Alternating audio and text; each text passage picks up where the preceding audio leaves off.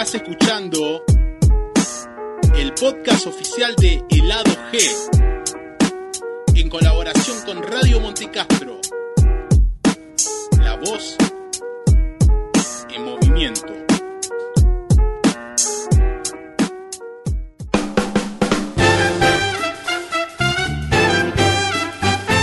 Bienvenidos a un nuevo episodio de Helado G Podcast. Este show para hablar de películas y estrenos. Vamos a hablar ahora de la nueva película de Guy Ritchie.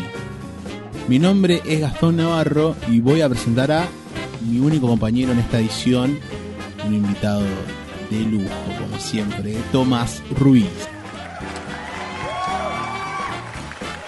Bueno, Gastón, muchas gracias. También a los que aplauden, pueden darle un vaso de agua. También siempre están ahí los aplaudidores que no, que no le damos nada. ¿Cómo andás? ¿Todo bien? Todo bien, Tomás. Eh, ¿Vos cómo andás? Bien. La verdad, Todo muy emocionado por hablar de la película. Metiendo Muy fascinado también. nuevos podcasts Sí, a la sí. plataforma. Este es un- una edición doble de esta semana cargada. Sí, edición doble. Hemos tenido buenas, eh, buena repercusión de los que hemos subido. Así que bueno, desde ya les agradecemos a todos los que han Sin duda, muchas dado gracias. un like, un retweet o escuchado un ratito de lo que opinamos de las películas. Así que bueno, estamos acá en el podcast de Helado G.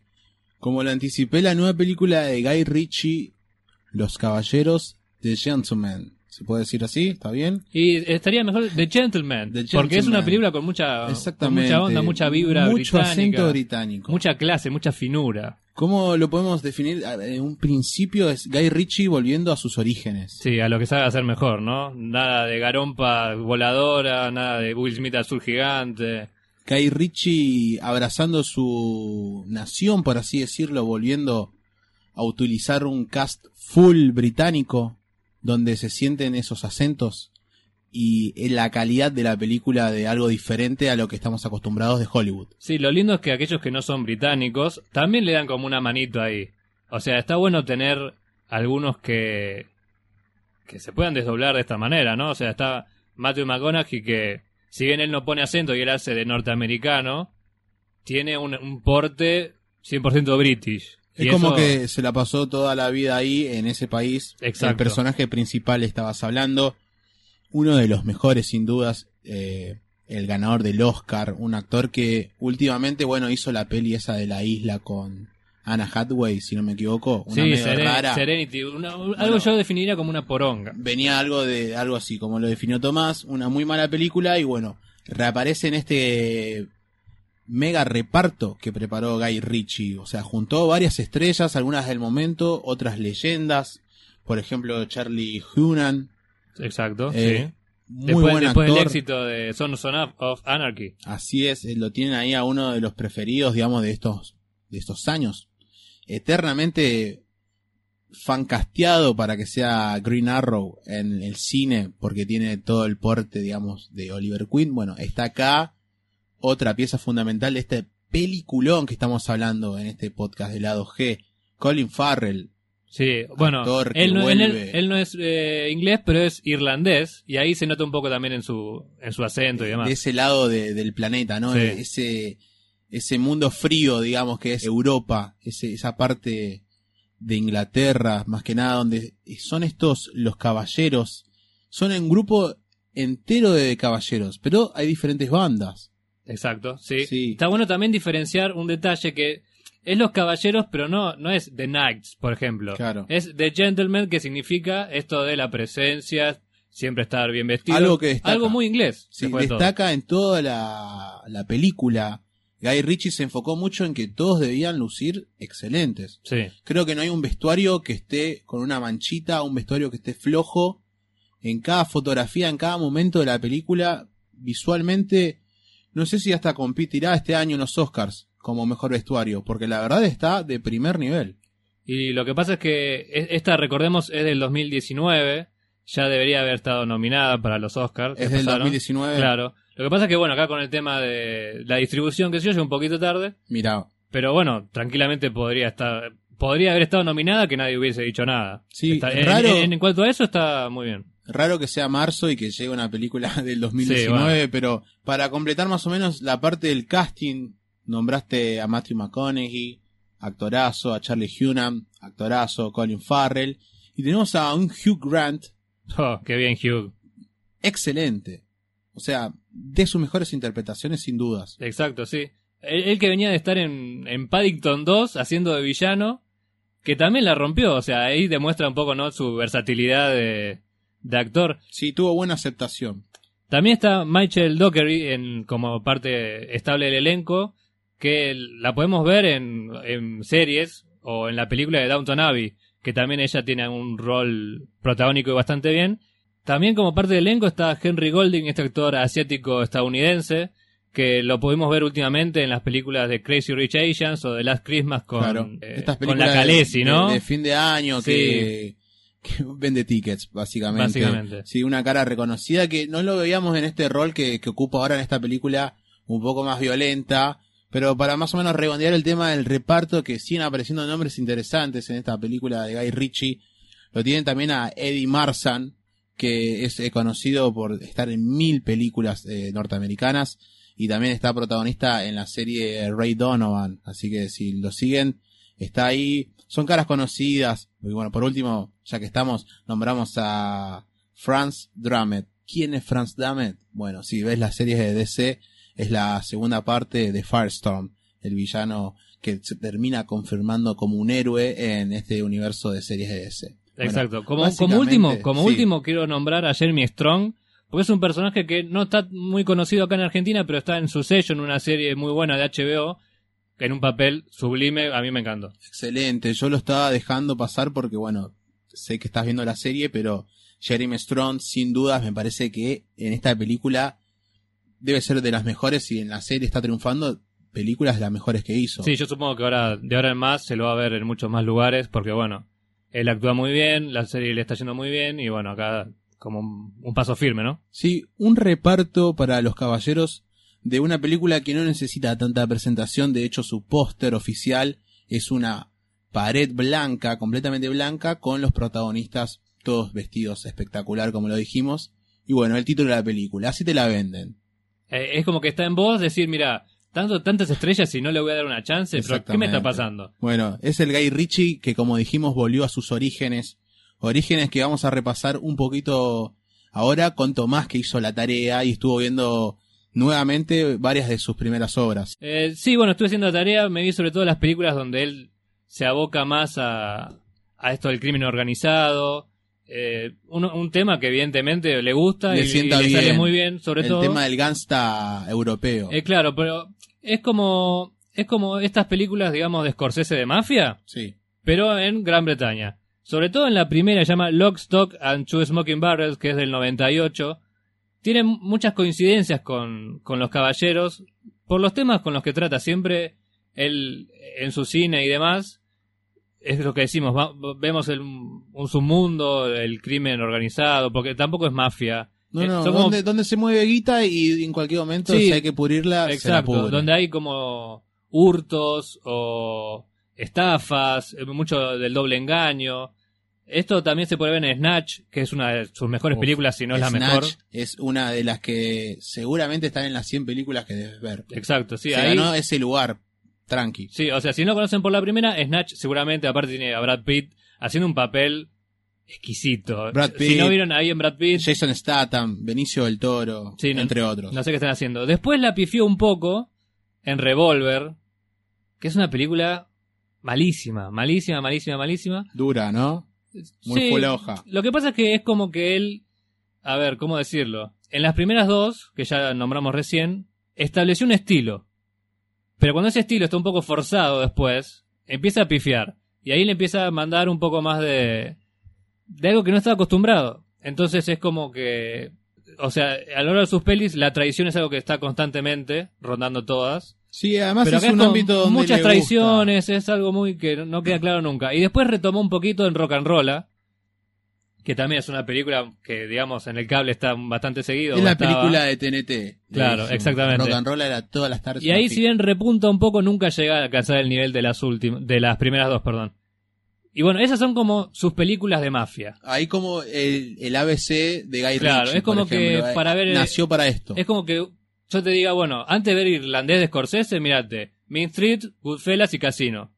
Básicamente sería un paralelismo que pudiera ir. No estoy comparando ni uno con el otro, ¿no? obvio, Por no. supuesto. Cada universo por director correspondiente. Exacto.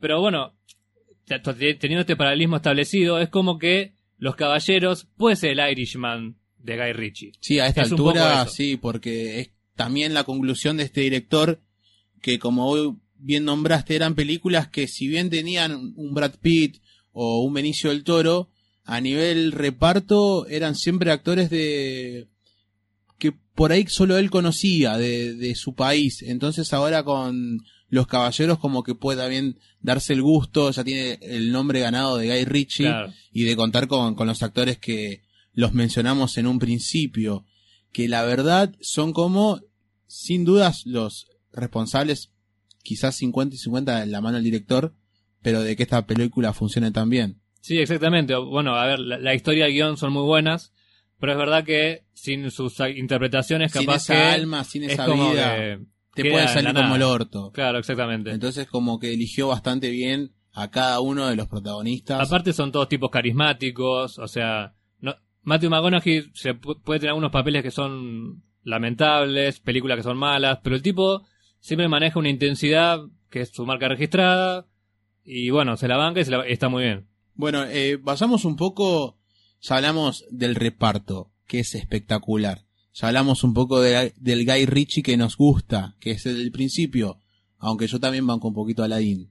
Ah, bueno, ahí no estamos tan de acuerdo. Pero bueno, hablemos ahora puntualmente de la película. Esta película, que bueno, nos enteramos en este podcast que llegó un poquito tarde, trata de un poco de la mafia de lo que es el Reino Unido. Guy Ritchie vuelve de hacer películas para Hollywood, vuelve para el Reino Unido. Vamos a hacer películas de lo que vos dijiste, el principio, la mafia. Y agarra a Matthew McConaughey y lo hace líder de lo que sería la mejor organización que vende marihuana. Claro, como el comercio de la marihuana depende de su negocio. Es el número, es el Pablo Escobar de la marihuana. Básicamente, Básicamente así. La presentación del personaje es estableciendo que es un tipo que no jode, etcétera, etcétera. Lo que nos parece medio loco es este tipo de elección que tuvo para que narrar la película. No es spoiler, está en los trailers y también ocurre en los primeros cinco minutos, que es el personaje de Hugh Grant, sí. un escritor que cae con una idea medio loca y ahí se combina con la película, Tomás. Sí, sí, lo que pasa es que hay que tener en claro que para hablar de Guy Ritchie y sus películas, todas tienen un, un sentido narrativo particular. Una manera No, jodida no, de empezar. Claro, digamos. o sea, no es lineal, tiene mucho flashback, algunos flash forward, cosas que te muestra que no pasan, entonces los personajes retroceden y hacen otras cosas. Y esto queda como impreso en los primeros, o sea, que te diga una hora y media. Sí. Porque toda esta parte que vos decís de Hugh Grant, él empieza como a contar y a partir de él sabemos qué está pasando, de una hora y media de película. Es hora- una hora y media de Hugh Grant tirando magia. Claro. Es increíble. Que uno no sabe si fue así, si no. Pero estás enganchado, o sea, si vas a ver la peli, sí, la vas a ver Claro. y de repente te encontrás con eso y estás, bueno, eh, hace una hora y media Hugh Grant me está contando la película. Exactamente. Lo que pasa es que, claro, uno cede ante esto o se engancha con porque esto se ve espectacular. porque se ve espectacular, porque el montaje no te deja que te relajes, porque tiene una banda sonora de la puta madre, Amén. eh, ti- tiene acción, ti- tiene todo y sobre todo tiene elegancia. Uf. Que vos, lo- vos lo ves Tremendo. y te quedas mirando la pantalla como un tarado, porque si, ¿cómo está vestido así Hugh Grant y nadie le dice nada? Y yo estoy vestido como un duque y parezco un tarado, ¿me entendés? Es como, es como muy, muy particular, o sea, Me hizo acordar mucho, eh, son dos películas totalmente diferentes, pero me hizo acordar mucho a Kingsman sí, claro. y, y de esa elegancia de que tanto hablas, de que están todos cagándose a tiros, agitándola toda mal, pero están vestidos de, de punta en blanco. O sea, Bueno, excelente. la principal diferencia con Kingsman sería que acá no hay tanta acción explícita, digamos. Es como que los tiros y las persecuciones quedan de última ante su caballerosidad de proponer las cosas que hacen. Claro, porque también eh, al, ha- al hablar de, de los caballeros y eso que tanto mencionás, uno se puede imaginar que estamos hablando de una película que, que es antigua, es como el irlandés, ¿no? Es, me parece Guy Ritchie recogiendo todo eh, material nuevo eh, de sus primeras películas a esto y acá tirando magia combinando cosas clásicas con cine moderno, porque también tiene muchas cosas modernas Sí, seguro. que lo hacen eh, elevar la calidad del material. Esta inclusión de la bandita de los pibes, youtubers, eh, que pues, o sea, está buenísimo lo que hace el chabón de combinar eso que vos decís de lo, lo caballero, lo antiguo, los modales y de repente, pum, algo súper moderno, el uso del internet, eh, Sí. porque acá los pibes manejan una banda de guita, manejan mucha marihuana, pero bueno, están en un mundo real y está bueno, es como que una historia de verdad, una historia de ficción, es también lo que hace Hugh Grant. Sí, eh, bueno, eso eh, consiste básicamente toda la, toda la peli. Es como que está ahí dando vueltas siempre, ¿no? Por momentos pensás que estás viendo una película que puede ser de los 60, después te aparecen que están en YouTube, usan los celulares pero no demasiado, es como que es una película que puede, puede suceder. Sí. O sea, a mí me, me vendés este personaje de, de Matthew McConaughey y digo, che, pucha, puede estar sucediendo en Temperley no, obvio. en cualquier lado. Sí, sí, y lo hace súper interesante el hecho que te, te mantiene atrapado de en qué momento está pasando la película, porque, bueno, dijimos, es una hora y media de Hugh Grant narrando una historia. No le vamos a decir qué historia o cómo llega a narrar eso porque queremos que vayan a ver la peli y disfruten esto, que es una manera diferente de hacer una película. Yo no vi algo así parecido últimamente. Y mira, él, él si bien usa mucho este recurso, es como acá que dice, mira, yo voy a contarte esto de esta manera. Sí. A ver. eh, Juega mucho con lo que es el cine también, porque... Sí, tiene mucho meta Eh, también. Claro, está como. Ya de por sí la, la apertura de créditos es muy loca. Sí. Es muy loca y me parece que ahí me estableció eh, a lo que el chon iba a apuntar. De que, bueno, loco, acá se viene un festival de cine. Se viene lo que a mí me gusta. sí, sí, bueno, de hecho en esa, en esa presentación que vos decís entre los personajes, como que corre humo Sí. y de, de un momento a otro sale como una cinta de fílmico. Uf, boludo. y es como... Esa, la parte que querés destacar es la, la de los créditos. Exacto. cuando muestran la parte de la música, Sí, sí, sí. cuando muestran la parte, no, boludo, es increíble, es increíble, la verdad, es una película que, que nos gustó mucho, la review eh, ya la van a poder encontrar en la web de Tomás, vos cuántos puntos le pusiste? Y yo le puse un 9, si mal no, no recuerdo. Un Un, 9. 9. Sí, aparte la, la vi dos veces, o sea, la Sí. volví a ver. Y refuerza, digamos, mi, mi opinión. La verdad que... yo la bien pri- arriba, Sí, claro. Es como que sabiendo los giros y demás, porque giros tiene, sí, ya y, si y si bien ya lo sabía, me sorprendió de igual manera y la hizo, la hizo mucho más eh, sólida, por decirlo de alguna forma. hermoso, hermoso. Para mí es eh, sin dudas una de las mejores que viene el año, si bien recién empezó, ya puede ir medio para arriba porque no vimos grandes cosas. Salvo la de, bueno, la de Adam Slander, que ya tienen en el podcast de Diamantes en Bruto, pero nada, a nivel cine, por ahora viene bien arriba. Sí, a ver, está bueno también ver un poco de cine de autor que no queden siempre los mismos, porque los últimos pasos de Guy Ritchie es como que, bueno, ahí viene este que hace películas por encargo, que supo tener una buena primera primera parte y Sí. después se cayó. Bueno, Y este podcast es para, bueno. para decirle que volvió el Guy Ritchie, que si alguna vez lo vieron y les gustó, bueno, van, van a ir, porque es por ese lado, no es el del lado del Rey Arturo y ese tipo de películas. Exactamente. Esta fue la parte más o menos eh, sin spoilers para la gente que no vio la película. Ahora vamos a hablar con spoilers. Epa. Así que acá hay gente presente, no vamos a nombrar mucho, pero van a sufrir, como ustedes, si no vieron la película y no les gustan los spoilers, esta es la zona de spoilers.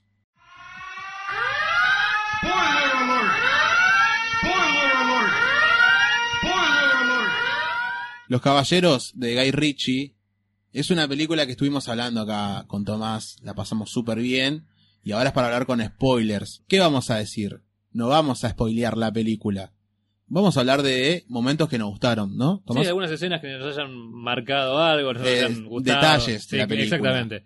Por tiene ejemplo, muchos. por ejemplo, el principio. O sea, ese pequeño prólogo de Hermoso. tres minutos. Porque te, a mí me hizo mierda de que le vuelen la cabeza al protagonista. Es como, Que, o, o ¿Qué que onda? parezca que le vuelan la cabeza. voy ¿no? a ver, ¿esto va a ser todo lo que voy a ver de Matthew McConaughey o este es el final de la película? lo Exacto, primero que pensé. También.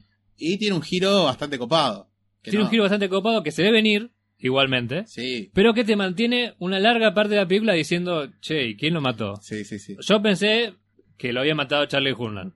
No sé por qué. Mirá. Porque bueno, la Sí, postura, la tenía, postura te- que tenía un poco el aire de que Sí. en cualquier momento... es Pero a medida que... iba avanzando yo lo creía un poco cada vez más fiel, ¿viste? Como que se la bancó, Sí, se la bancó tanta... Y tiene tanta buena onda ese chabón, ese personaje en sí. Vamos a hablar ya de la escena de el rescate de la piba en el, El edificio, en el departamento de- de heroína. de heroína. El loco que durante toda la peli te demuestra que tienes un toque de perfeccionismo, de, de pureza, de limpieza, que destacan todos, pero este personaje en sí es como extremo. Tiene que ir a buscar a una piba a una habitación de adictos a la heroína. Sí, estaban como encerrados en un departamento con la hija de uno de los que Matthew McConaughey eh, le alquila la propiedad, por decirlo de una manera. Sí, y, Él, él funciona como de eh, arrendatario y de guardián de esas familias. claro, es una, eso es una locura total porque en un momento explica cómo tiene tanta marihuana y tanta guita y que esté todo bien y la explicación que te da está muy buena. Sí, es como que Porque no puedes además- creer. Tira un buen palo para los que tienen guita y que ahora están llorando y que dicen, eh, son todos zurdos Sí. y todo eso. Todo eso en un minuto es buenísimo. Bueno, pero volviendo al tema de la heroína, eh, este personaje va, lo busca y en ese momento se quiebra la película también. Porque anterior a eso, como salvo el disparo inicial, no había pasado casi nada complicado y acá se pone la Se parte pone heavy, buena, la sí. parte buena. Sí, porque además había, o sea, no solamente que se pone heavy por lo que sucede puntualmente, sino que habíamos visto muy poco de, de Charlie Hunnam. Claro, era un personaje que estaba ahí un- es un tipo, un- como un asistente, el pri- el- la mano derecha, Sí. pero que siempre está como alejado de la violencia. A él le hablas, le hablas y, lo, y le propones cosas y él te convence Igual de la palabra. te transmite de ese lado de que vos decís, si no se mete mucho es porque este chabón es reporonga. Es Sí, porque posta. vos lo ves y decís, Es este me hace que- mierda. Y sí, y bueno, toda esa escena es perfecta por las actuaciones, por los pibes también que son ahí totalmente desconocidos, que Sí. la rompen, por el escenario y bueno, por la música, sin dudas, que acompaña a toda esa escena de que se arma un porro que te dieron ganas de fumar. Sí, eso es verdad, eso es verdad, porque es- es- está armado todo con, con tanta delicadeza Con transmitirte lo que ves. y vos decís, o sea, Gracias. da- dame uno de esos, Claro. Da- dame un poco aunque sea. Eh, me, me hace acordar mucho que de hecho Guy Ritchie, una de sus influencias es lo que hace Tarantino. Sí. Con esa pasión de transmitirte, de estar haciéndote un café y decir quiero ese café. O cuando Leo se hace unas margaritas en, allá una vez en Hollywood y quieres tomar margaritas de la jarra. Bueno, de esa manera Guy Ritchie te, te transmite eso que hacen estos personajes que están fumando marihuana, que toman buen whisky, que te fuman un habano, toda esa sensación en la parte que cocina bifes, por Oh, ejemplo. también. Igual ahí, ahí como que me agarró hambre ahora, pero un detalle que de esa escena particular en el departamento es cuando Charlie, bueno, se hace el porro y empieza a fumar y como que tira el, el círculo de humo, Uf. lo vuelve a tragar y lo vuelve a, a soplar como humo común. Y ahí dije, "Fua, cuánta clase, chabón, no, Uf, no puede ser, no dale. puede ser que sea real. Es que tiene muy poco CGI también esta película, casi Sí, sí. nada. Digamos que eh, el FX de, de los disparos y eso. El resto es crudeza. Sí, no, aparte es una película que costó 22 millones de dólares nada más. Hermosa. O sea, nada más. Ojalá tuviera medio, ¿no? De eso, No, pero... no, sí, a es- nivel de lo que se maneja hoy. Y ya Eh. juntó más del doble, o casi 50. Ojalá la gente la vaya a ver, la verdad. Son películas que si te gusta un poquito el cine la tenés que ver en el cine. Sí, porque ta- también hay, hay que entender que hay gente que como que es negadora serial de Guy Ritchie.